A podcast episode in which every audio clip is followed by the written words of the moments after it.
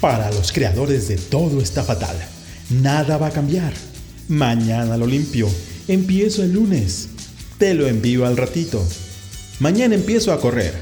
Cinco minutos más y me levanto. Llega esta iniciativa al auxilio de los que quieren, de los que buscan, de los que se mueven por crear un México mejor. Bienvenidos a Yo Creo México Mejor Podcast, un espacio para descifrar juntos el nuevo ADN del mexicano, esos líderes que mueven al cambio a través de la acción. Quedan con ustedes Gaby Delgado y Carla Del Day.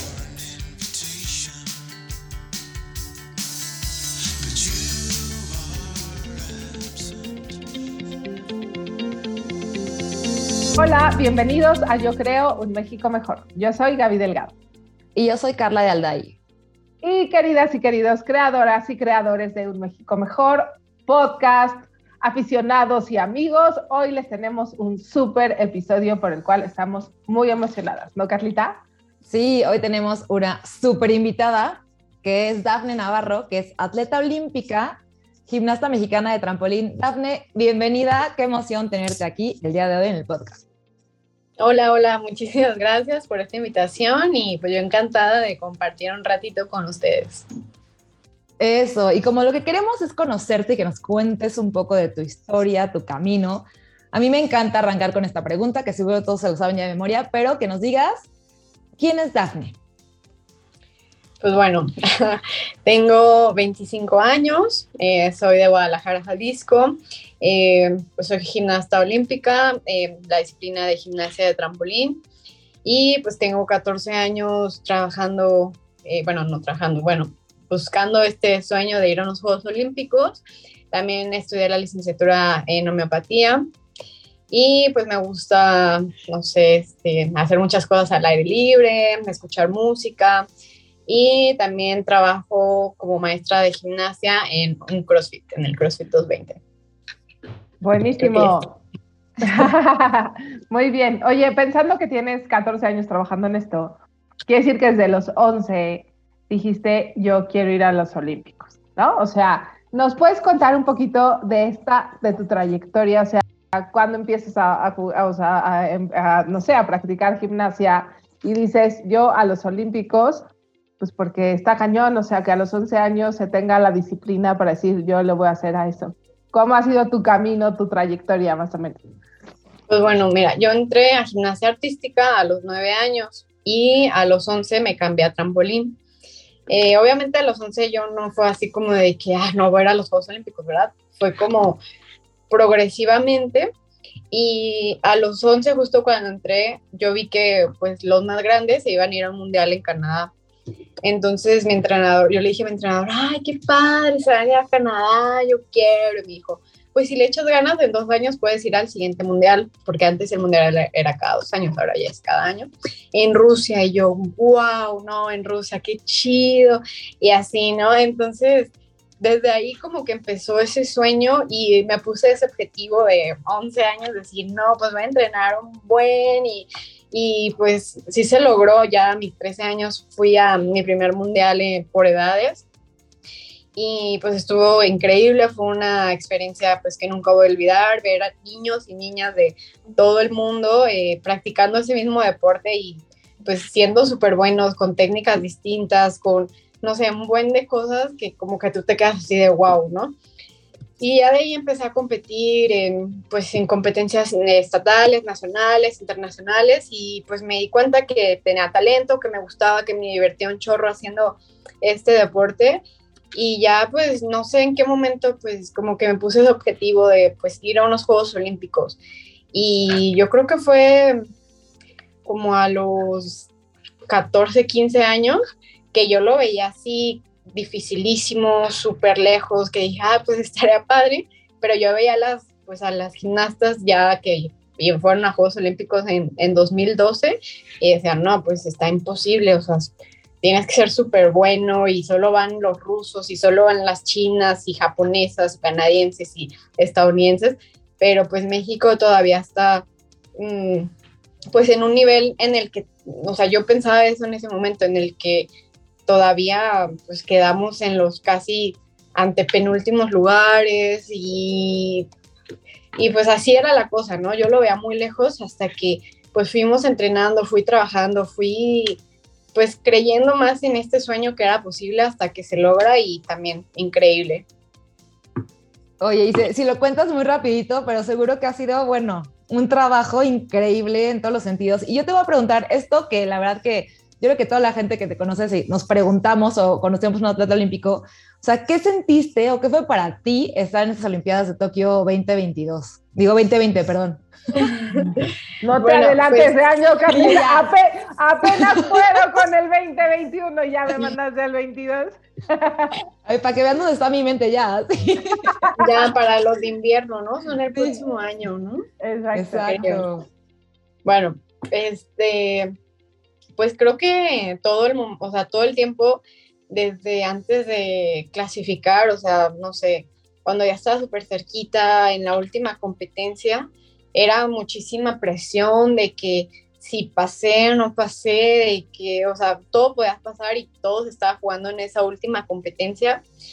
Y ya en el momento que terminé de competir fue así de, wow, ya terminé, pero pues en ese momento yo estaba un poco lastimada y estaba como tres lugares arriba.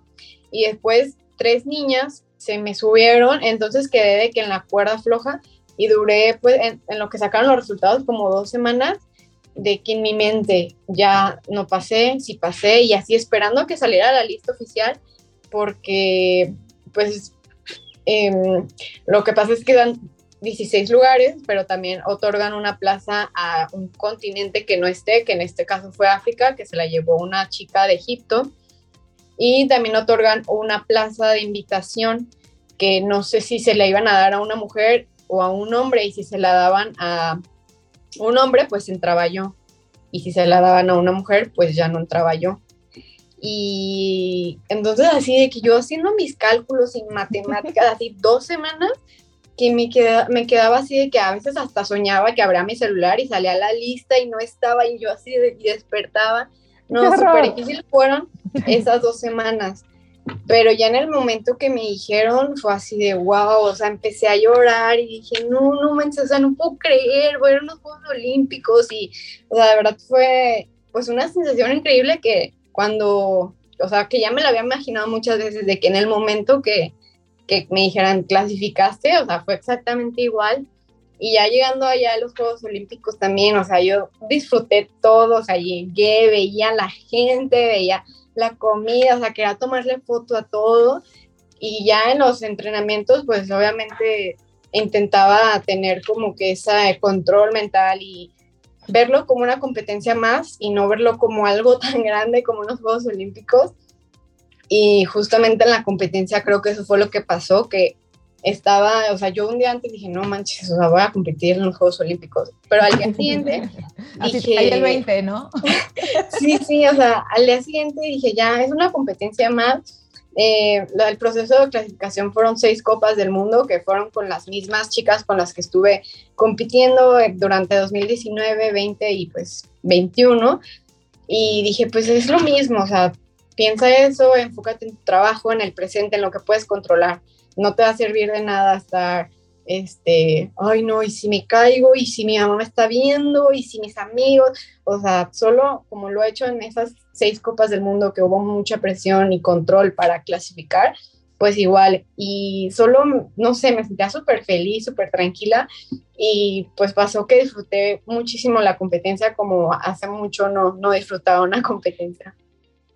Oye, me encanta porque justo es de las cosas que, nadie nos cuenta, ¿no? O sea, ya, ya fui y tal, ¿no? Pero justo el atrás, el nervio, así, pues pocas veces se, se cuenta, ¿no? Pero, a ver, o sea, seis copas del mundo en las que, pues, es mucho trabajo también eso, ¿no? O sea, y, a estar en estas finalistas y estar como que ya conoces a tus competidoras, pero digamos que en estos Olímpicos eres la primera mexicana en trampolín, ¿no? O sea, me encantó cómo lo dijiste, pues ahí van las rusas, las no sé quiénes, las mexicanas ahí no figuramos.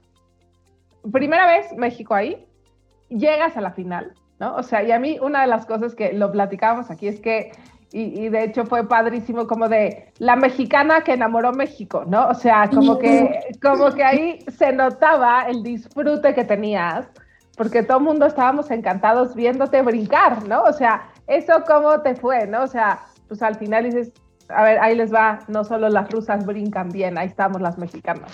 ¿Cómo te fue con eso?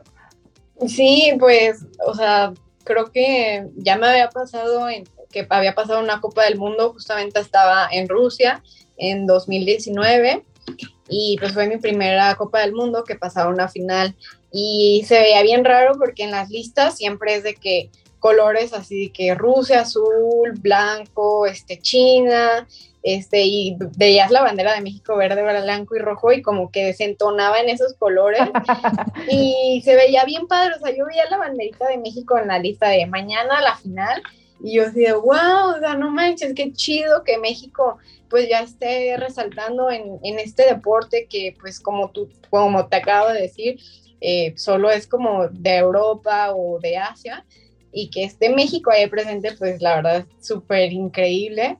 Y ya en la final igual, creo que me sentía mucho más fuerte, este, no sé, o sea, tenía muchas emociones que decía, wow, o sea, estoy en la final, si hago una rutina increíble, hasta puedo ganar una medalla. Yo sabía que pues, era muy complicado, pero ya dije, pues ya, o sea, voy a aventar toda la carne al asador. Casi, casi le iba a decir a mi entrenador que aventara una rutina con más dificultad que la había entrenado como una vez, pero no, pues también hay que ser inteligentes, ¿no? Entonces empecé a saltar y me sentía súper claro, o sea, hacía los elementos y veía como en cámara lenta, literal, así las luces, cuando hacía los giros y pues lo que me pasó es que terminé un poquito más alta, entonces siempre termino aquí y caigo bien, pero ahora terminé más alta y cuando pues caigo se me da la espalda para atrás y pues me caí, me lastimé un poco y todo, pero pues aún así, o sea, creo que pues ahí se vio ese, pues esa fuerza, esas ganas de hacerlo bien, que pues ya en ese momento dije, pues ya ni modo, o sea, creo que era un poco difícil, este, ya con esa rutina, sin la caída, subir más lugares, tal vez hubiera quedado en séptimo, pero yo estoy súper feliz, orgullosa y contenta de, pues, de lo que viví, que pude disfrutarlo y no sufrirlo y no ser una competencia de que ay, odié los Juegos Olímpicos, sino que me voy con muchos aprendizajes y súper, súper feliz con, pues, por haber ido. Claro, no, y qué increíble escucharte, porque al final nos pasa mucho, ¿no? Que los atletas olímpicos y de alto rendimiento, de verdad que los vemos como unos superhéroes, pero detrás de toda esta, ¿no? De esta disciplina y todo lo que tienen, pues hay una persona que está sintiendo un montón de cosas y que tiene que estar controlando, ¿no? Emociones, pensamientos, el cuerpo.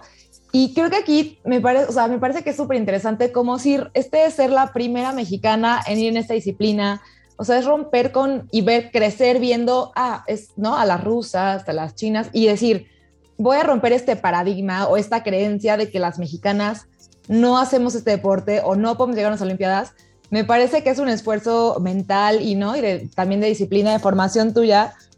Y creo que eso lo da mucho el deporte. Platícanos un poquito para ti, o sea, el deporte, cómo, cómo te ha impulsado y cómo, o sea, ¿crees que el deporte te ayudó a, tener esta fuerza para romper con, con creencias con las que creíste?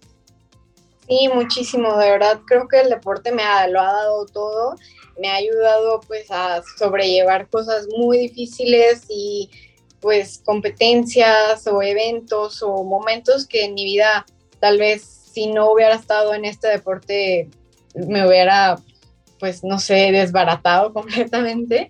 Así que pues yo agradezco muchísimo pues esta oportunidad que me da la vida de poder hacer este deporte, de pues poder viajar por el mundo, que también ese fue, bueno, es uno de mis sueños y de mis objetivos en la vida. Me encanta viajar, conocer culturas nuevas, gente nueva, o sea, literal aprender y crecer. Así que pues me ha ayudado muchísimo y me ha pues, servido para visitar muchísimos lugares y aprender bastante. Justo hacia allá va mi pregunta, porque nosotros decimos aquí en Yo creo en México mejor que lo que tenemos que hacer es contarnos mejor la historia, ¿no? O sea, crear una narrativa más completa, ¿no? O sea, una narrativa que en este sentido tú ya estás haciendo distinta.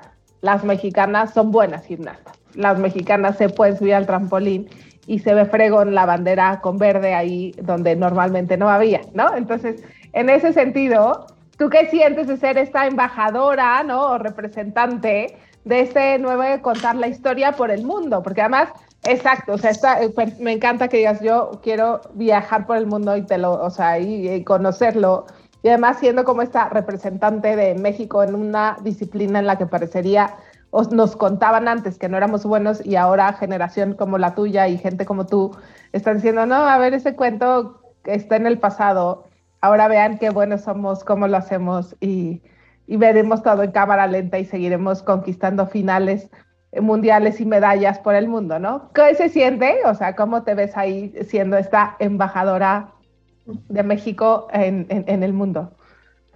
Pues para mí es un honor, pues una responsabilidad grande también, porque justo antes de clasificar, no sé, en las primeras Copas del Mundo, en 2019 era así de, no, tú vas a ir a los Juegos Olímpicos, me decían mis compañeros de la comunidad de trampolín, y yo como que decía, ay, no, qué chido, pero a la vez pues también te llega como que esa pues espinita de y si no clasifico y pues como que ese miedo de, de no lograrlo, pero ya cuando clasifiqué hubo una, una competencia aquí en Guadalajara así de que clasifiqué, llegué a Guadalajara y como a los tres días fue la competencia.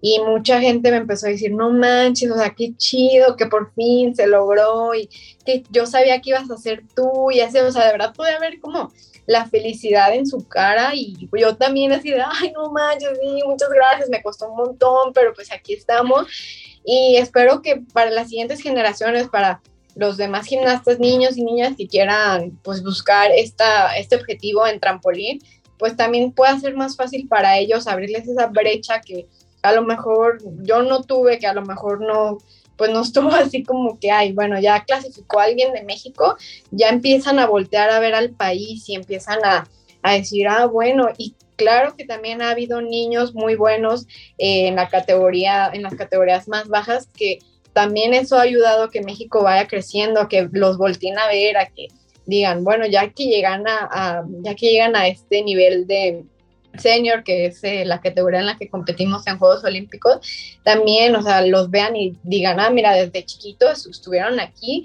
y ahora ya en esta categoría tienen la oportunidad para volver a unos Juegos Olímpicos, así que pues para mí es increíble y que se pueda abrir esa puerta y pues yo encantada de pues de darles a lo mejor esta mini herramienta o esta ayuda. Ole, sí, padrísimo. Oye, Dafne, y yo estoy convencidísima que la parte de la fuerza mental o la mentalidad o esta parte, eh, sí, como de control y de, se trabaja casi igual, diría, en el deporte y más en el alto rendimiento que la parte física, ¿no? Yo creo que es como este balance, porque puede estar súper fuerte, súper disciplinado tu cuerpo, que si tu mente te hace una mala jugada, de pronto te desconcentras y no llegas al objetivo. Entonces, Cuéntanos para ti cómo ha sido en todo este camino y en especial quizá en las Olimpiadas, que es un momento pues especialmente de, nervios y de emociones. Pues bueno, creo que pues tienes toda la razón, es súper importante esta parte de la psicología deportiva, y que muchas veces no lo vemos como pues algo eh, prescindible, pero para mí me ha funcionado bastante y me hubiera gustado empezar con, pues, que, o sea, saber que existían los psicólogos deportivos desde antes que tuve a mi primera psicóloga, que fue en 2015, yo tenía 19 años, o sea, ya para 19 años, pues ya estás grande, como que para que, no sé, o sea, ya tendrías que tener como tu mente entrenada de cómo saber cómo enfrentarte a cada competencia, eh, ponerte objetivos a corto, medio plazo, y justo esto es lo que he trabajado con los psicólogos que he tenido, me han ayudado a ordenar pues los entrenamientos, las competencias, el saber que hay que tener esa parte de la meditación, de respiración, de pues bajarles los niveles de ansiedad ya que pues en las competencias suben y poder controlar esa parte que pues yo antes no sabía, pero ahora me encanta y eh, pues se me hace padre el poder eh, trabajar esta parte también, como pues lo físico, las descargas, la, la nutrición, todas esas, ah, pues la parte del equipo multidisciplinario es muy importante, pero creo que la parte psicológica es casi igual que pues hacer trampolín, que entrenar tu deporte. Así que pues me ayuda muchísimo y se lo recomiendo eh, a todas las personas que hagan deporte y claro, también a pues las personas que vayan a platicar sus cosas, sus, pues no sé, algún problema que tengan con un psicólogo también. Está buenazo Me encanta, porque además sí es cierto, o sea, porque el cómo, cómo te pueden ayudar, como enfrentar el reto, ¿no? O sea, que a lo mejor el de la gente que nos está escuchando puede decir, yo no soy atleta de alto rendimiento, o a lo mejor sí, o lo hago de hobby o tal, pero, pero todo mundo en la vida, o sea, sí hay cosas que enfrenta y que necesita, ¿no? O sea, como esta fuerza mental para afrontar las cosas, ¿no? Y yo me gustaría preguntarte, a ver, el deporte necesita como muchas acciones, como un tema de perseverancia, de disciplina, ¿no? De, de esfuerzo. Eh, o sea, digamos, la pregunta es, ¿no? O sea, a ti, tú porque dijiste, yo quiero esto, y a los 11 dijiste, me quiero ir a Rusia a los 13, y entonces yo por eso persevero.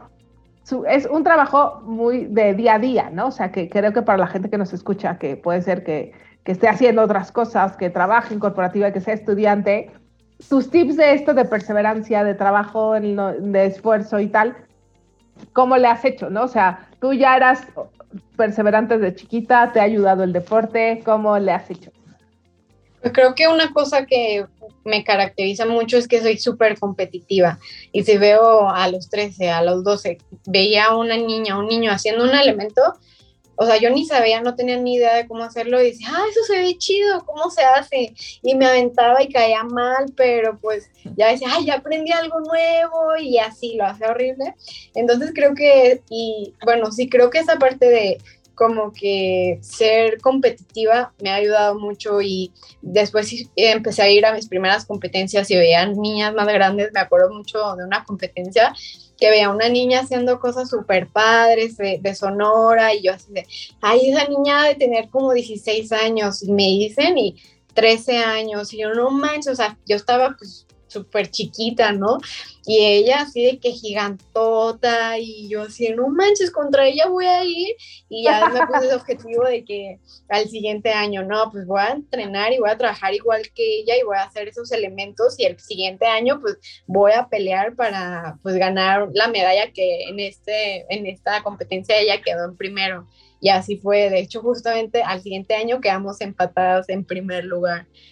Y otra cosa que me ha ayudado mucho es el disfrute, el pues disfrutar mucho mi entrenamiento, el disfrutar competir.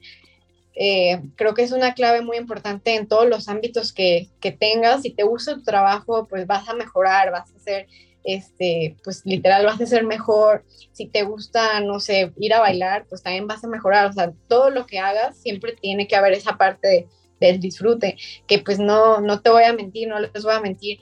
Hay días malos, hay días que pues he dicho, no manches, o sea, tengo miedo, me caí y mañana tengo que ir a entrenar, no quiero, o tengo flojera, o sea, sí va a haber días malos, pero creo que si tienes esos objetivos, esa disfrute, esa motivación de ser mejor y crecer, pues muy difícil va a ser que pues que te rindas y que ya no quieras hacer eh, pues esa actividad.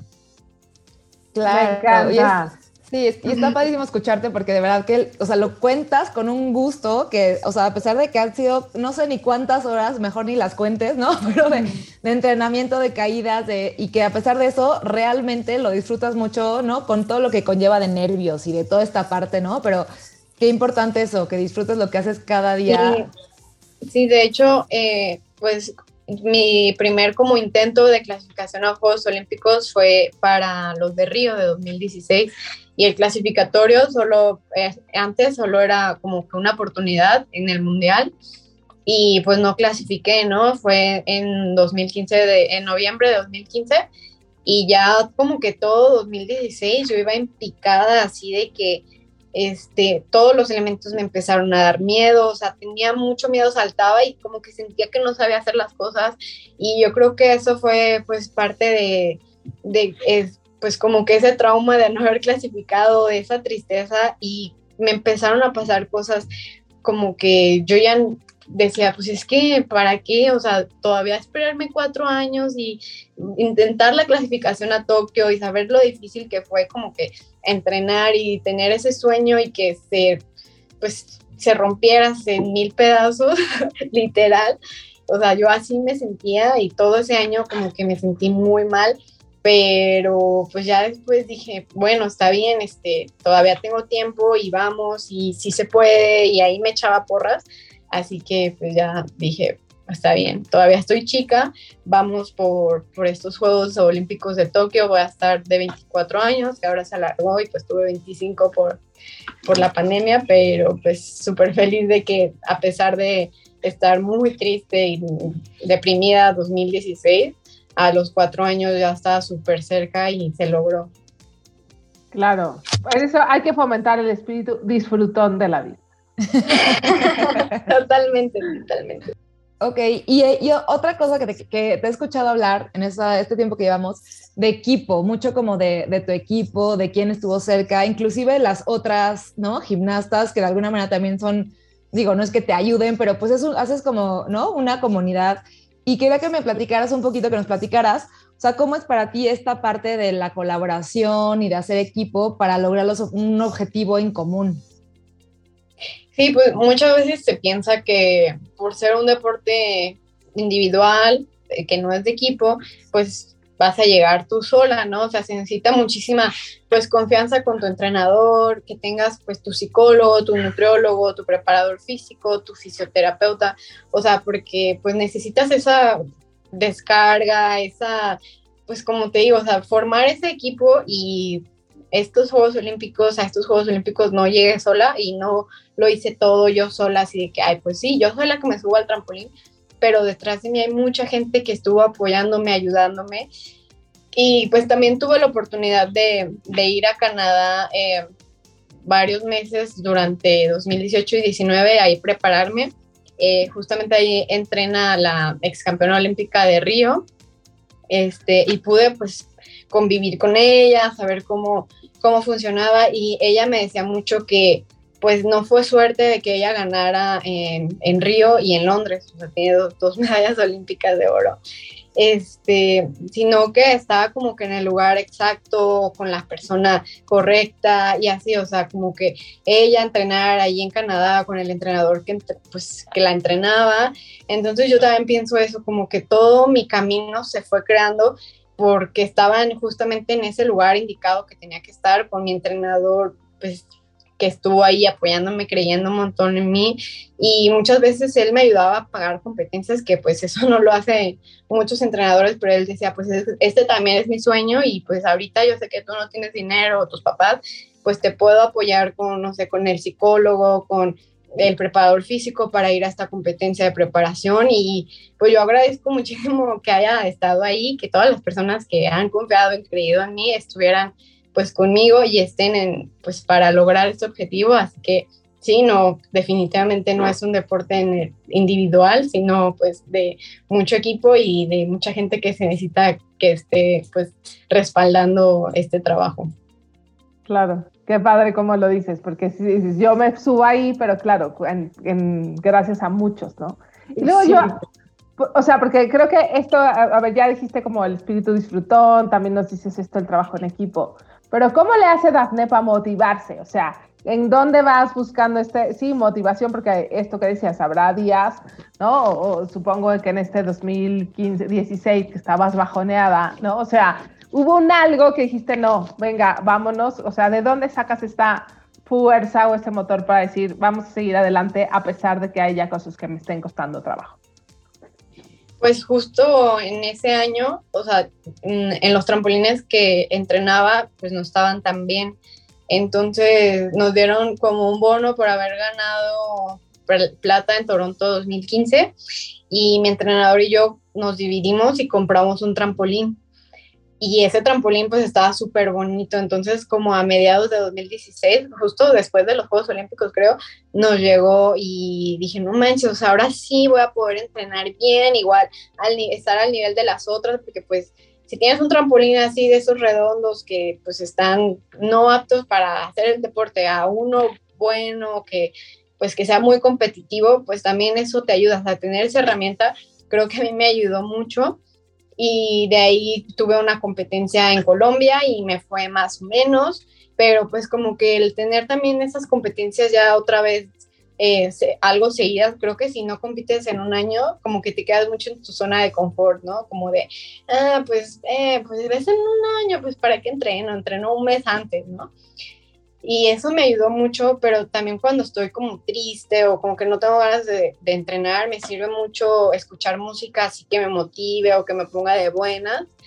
Y también otra cosa que me sirve es ver videos de los mundiales donde están compitiendo pues niñas de, de otros países o si yo estoy en esa competencia ver y decir, ah, no manches, o sea, ahí no trabaja también y ahí ahorita ya siento que he mejorado y ver todas esas cosas técnicas que pueda haber de alguna otra gimnasta y decir, ah, mira, ella pega el brazo más así y le bajan menos puntos y así.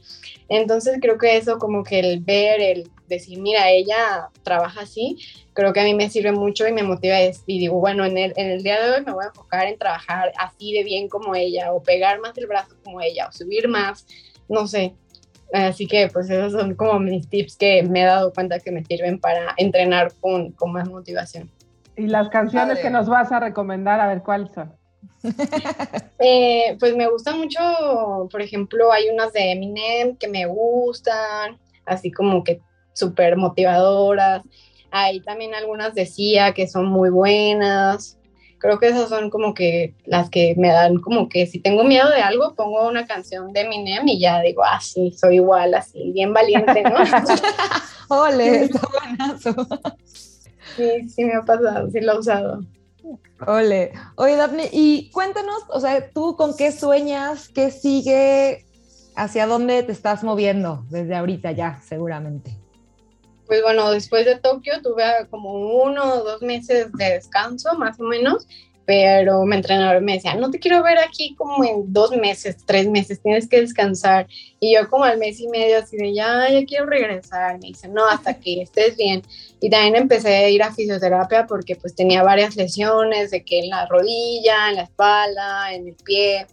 Y ahorita estoy este, igual yendo a rehabilitación, este, y me están poniendo una rutina de ejercicio súper padre y ya creo que otra vez me estoy sintiendo fuerte y pues lo que resta del año así voy a estar y el próximo año me gustaría volver a ir a Canadá después de dos años que no, que no he ido, este, ir a, hacer un campamento por ahí y buscar competencias que también pues todavía no, no hay ninguna en puerta, creo que hay una como hasta mayo Así que pues igual, o sea, prepararme y sacar rutinas nuevas, este, y ya pues buscar esa competencia en mayo y el mundial es cada, pues cada año en noviembre, ya va a ser, pero pues no voy a ir porque estaba lastimada, así que pues solo me, me va a tocar verlo, pero pues sí, ese es mi plan por el momento, entrenar, rehabilitarme, sacar rutinas nuevas. Bueno, Oye, y pensando en eso, en qué sigue, ¿quién te inspira? O sea, no sé, de pronto puede ser como de, esta, ¿no? ¿Qué te inspira? Si ya me queda claro que la música y sacas motivaciones, ¿no? Pero de pronto, pues todos tenemos de, a ver, me inspira desde mi familia o estos referentes, estas tal persona de la historia de tu familia, o sea, como de cuando ya dices, me voy a subir, voy a brincar, tal, ¿qué personas o qué sucesos te vienen a la cabeza? Pues bueno, hay varias gimnastas que digo, wow, quiero ser como ella y me inspiran muchísimo y de hecho hay una rusa que es de mi edad justamente y casi estamos de la estatura, pero se lastimó horrible la rodilla y la operaron y creo que luego se lastimó la otra y la operaron. Así que pues espero que en este próximo año pueda regresar a, a las competencias y pues ser igual que de buena como era antes pero también pues pienso mucho en mi mamá, que ella siempre me apoyó, creyó en mí, que me dijo, bueno, pues si quieres ir a este mundial, porque cuando estás más chico pues es más difícil que, que te paguen las competencias, entonces los que te pagan pues son tus papás. Y ella pues creyó en mí, me dijo, sí, pues yo te voy a apoyar. Y también en mi hermana que es este, pediatra, neumóloga y trabaja muchísimo y ahora con lo del coronavirus pues también, o sea, de verdad pues trabajaba muchísimo y gente que la conoce de que, oye, es que mm, me puedes ayudar o este, sabes dónde conseguir oxígeno, me puedes recetar por WhatsApp y así, y ella pues nunca se niega y pues creo que eso es súper padre que pues a todos los doctores, la verdad, mis respetos por todo lo que pasó, enfermeros y todo el eh, personal de salud que estuvieron, bueno, que están ahí al pie del cañón, wow, y pues se los dedico completamente mis competencias y esta competencia en especial de Juegos Olímpicos. se la dedico a ella y a mi mamá y pues a toda mi familia. Súper.